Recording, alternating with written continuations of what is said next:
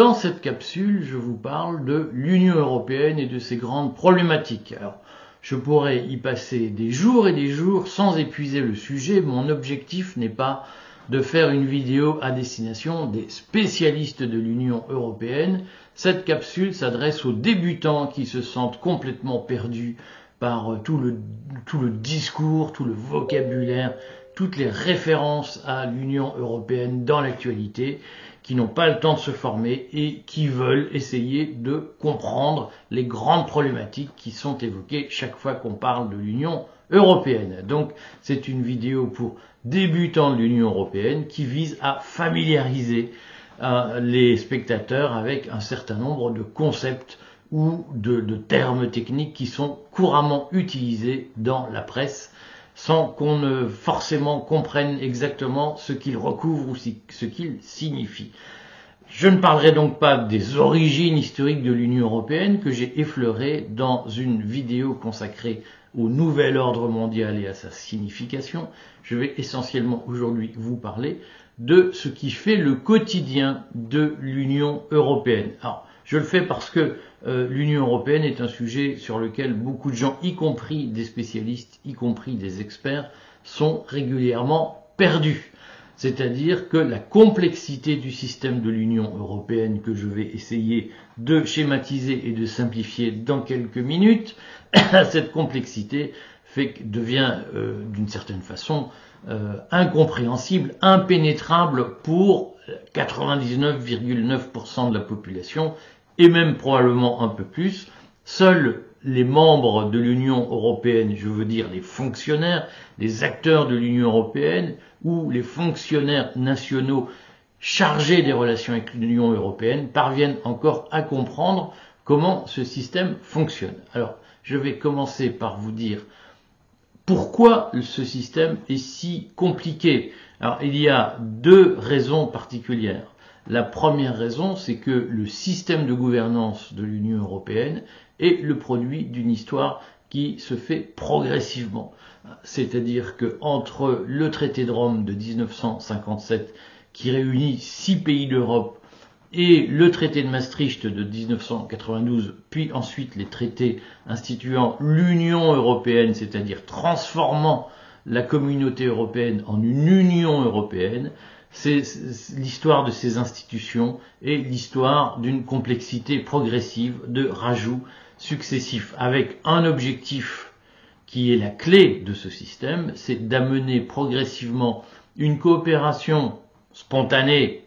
je sais que les historiens contesteront le mot, mais une coopération spontanée entre quelques États, transformer un système de coopération spontanée entre quelques États en une fédération qui sera évoquée dans la conférence sur l'avenir de l'Europe au deuxième semestre 2024 après les élections du mois de juin 2024. Donc l'objectif que tout le monde connaît, c'est de construire progressivement une fédération à partir d'États-nations sans qu'il n'y ait de conflit comme il a pu y avoir une guerre de sécession aux États-Unis.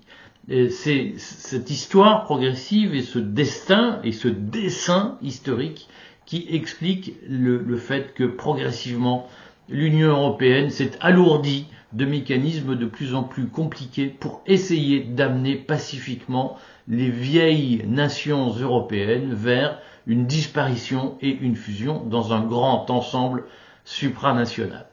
Euh, l'objectif, évidemment, c'est l'explication de, l'opacité européenne, elle tient à son histoire et à l'histoire de sa complexité grandissante pour essayer de, régler euh, au coup par coup euh, des problèmes qui se posent dans son fonctionnement. Mais la deuxième explication, c'est qu'évidemment, dans un système vertical de domination où une bureaucratie, une technostructure domine les peuples et cherche à effacer leur histoire peu ou prou pour créer un nouvel ensemble politique, eh bien, dans cette stratégie de domination, l'opacité est la meilleure façon de neutraliser les oppositions populaires et de confier la direction de l'ensemble à une espèce de noyau, de petite minorité, de groupuscules de technocrates qui sont les seuls à comprendre ce qu'ils font, les autres sont sidérés par la complexité. C'est ce qui se passe aujourd'hui. L'essentiel du fonctionnement de l'Union européenne est un fonctionnement opaque qui met à l'écart la volonté des peuples et donc d'une certaine façon nous assistons en, direct à la confiscation de la démocratie par une minorité qui, au nom bien entendu de la démocratie, écarte progressivement et de plus en plus euh, tous les peuples, tous les citoyens de la direction de leurs propres affaires. Nous assistons en direct à, la mise en place d'une d'une aristocratie, d'un système de caste où euh, la démocratie est progressivement éliminée au nom même de la démocratie, bien entendu. Alors, dans cette complexité, dont vous voyez qu'elle est un enjeu politique et un choix politique pour éviter les obstacles comme ceux qu'on a connus en France avec le référendum euh, refusant euh, le, traité de Nice euh, qu'avait proposé Jacques Chirac, dans, dans, ce système qui se met en place, il faut quand même essayer de comprendre ce qui se passe. Alors, ce qu'il faut avoir en tête, je le redis, c'est que l'objectif final de l'Union européenne est de supprimer ou de sublimer les États-nations. Je ferai une vidéo pour vous expliquer pourquoi l'État-nation est devenu le principal ennemi de la caste mondialisée qui est au pouvoir.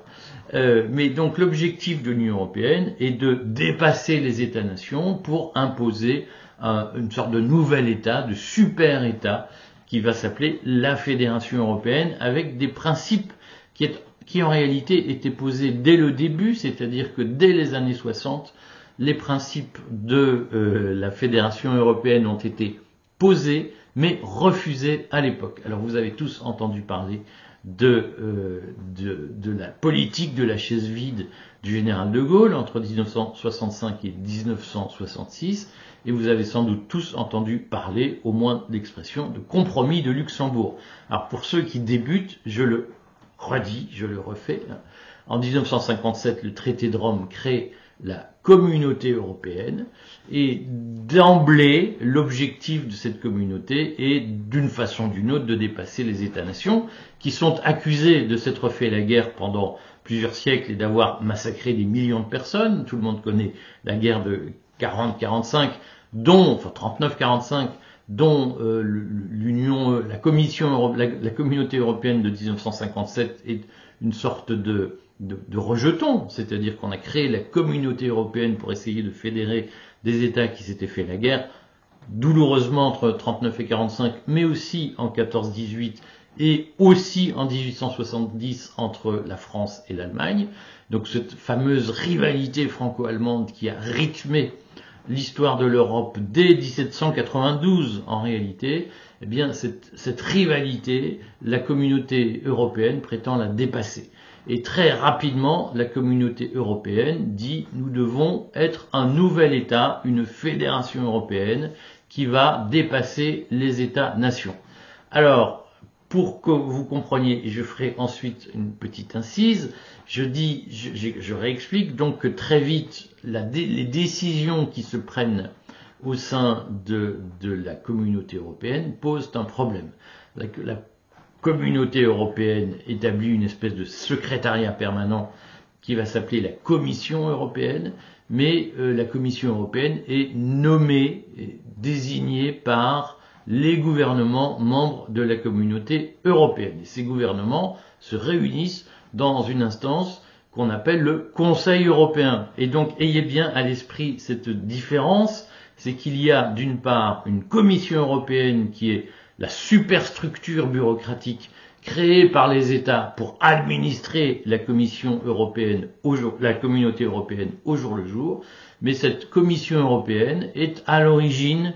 complètement tenu, enserré, encerclé, si j'ose dire, par le Conseil européen qui regroupe les gouvernements des États membres. Et ce sont ces États membres, à travers le Conseil européen, qui, d'une façon ou d'une autre, dictent leurs lois à la Commission européenne.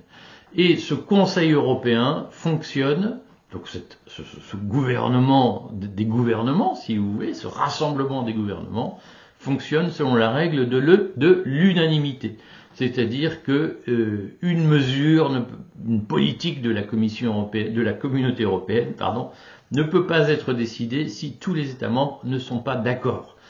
Très vite, cette règle de l'unanimité va poser problème. Elle est au cœur des problèmes de l'Union européenne aujourd'hui, c'est-à-dire que 70 ans après, au fond, la problématique est la même. Qu'est-ce qui se passe? C'est que donc la Commission européenne, avec un certain nombre d'États, va proposer de mettre en place une règle de majorité qualifiée pour adopter les mesures applicables dans la communauté européenne et le général de Gaulle va s'opposer à la mise en place de cette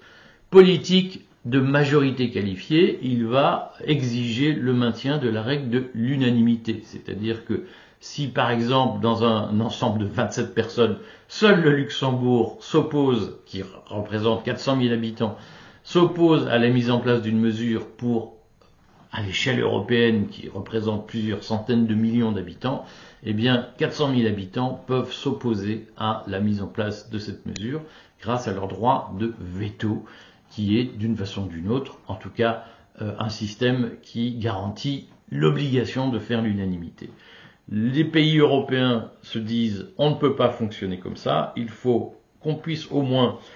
adopter des mesures à la majorité qualifiée. La France s'y oppose et pour maintenir son opposition, le général de Gaulle pratique la politique de la chaise vide. Si vous vous demandiez d'où venait cette expression, la politique de la chaise vide, ça vient de l'absence de la France au Conseil européen en 1965 jusqu'en 1966.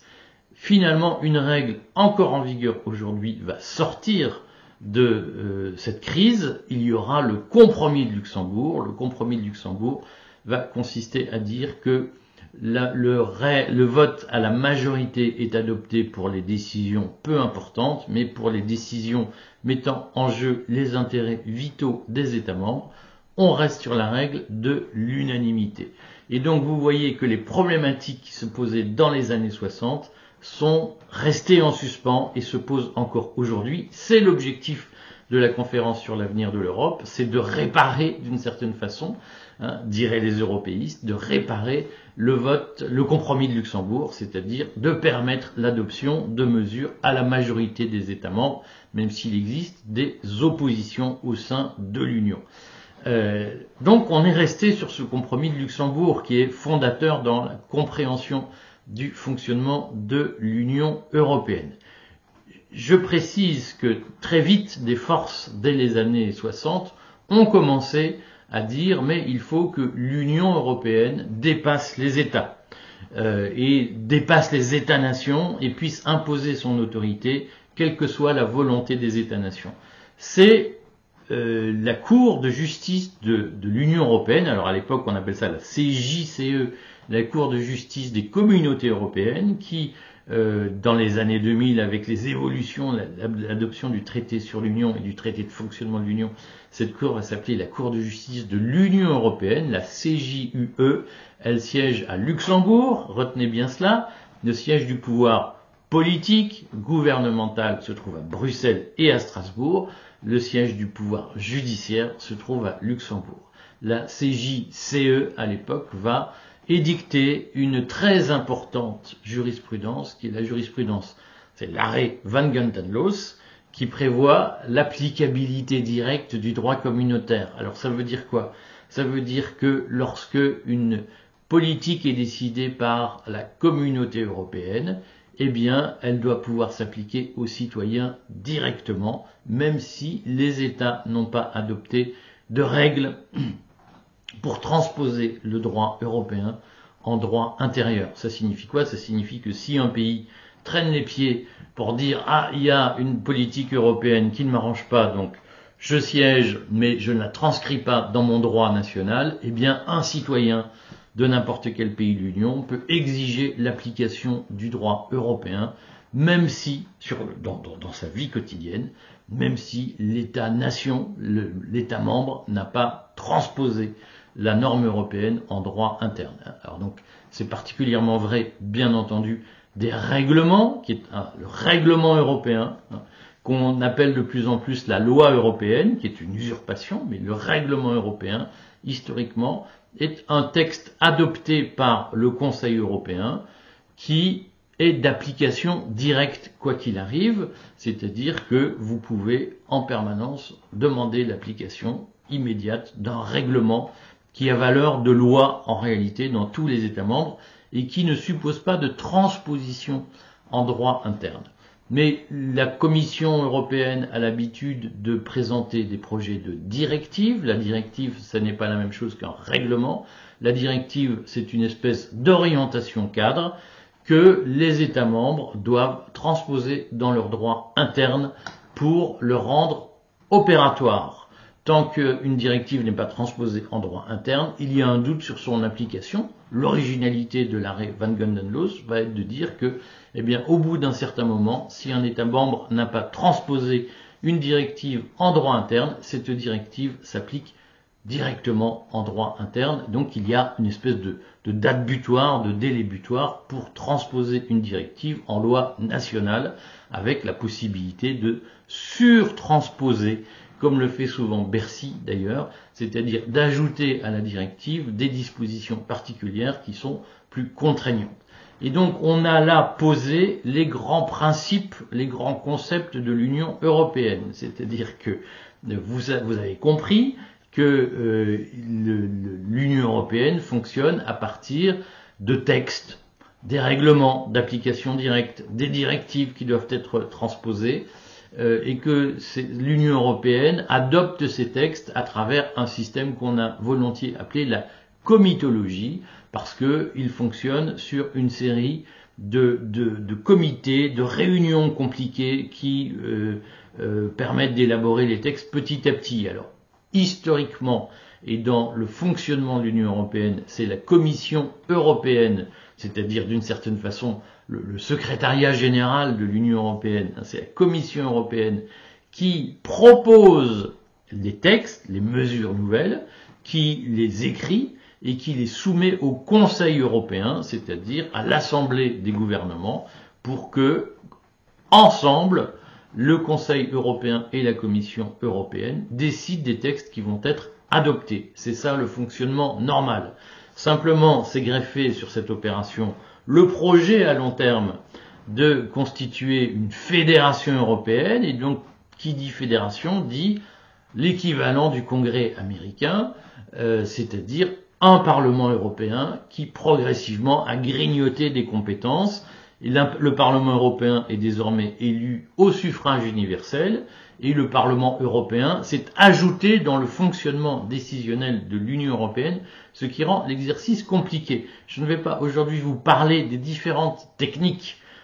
d'intervention du Parlement européen dans les décisions. Retenez qu'il existe un principe de codécision entre le Conseil européen et le Parlement européen qui suppose un arrangement à trois euh, avant toute délibération. Et donc, à un moment donné, il y a un compromis qui est fait entre la Commission européenne, le Conseil européen et le Parlement européen pour adopter des textes. C'est extrêmement compliqué et c'est ce qui permet au lobby de donner, euh, de jouer à plein, c'est-à-dire que dans un processus très long, très compliqué, avec énormément d'acteurs pour adopter des textes parfois énigmatiques, eh bien,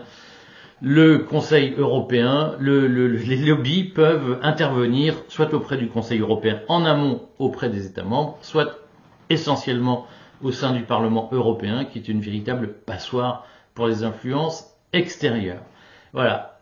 Je voulais, dans cette première intervention, vous présenter les grands concepts hein, euh, qui euh, fondent l'Union européenne aujourd'hui, sa complexité, et vous dire que pour résoudre cette complexité, L'étape suivante, c'est la création d'une fédération européenne.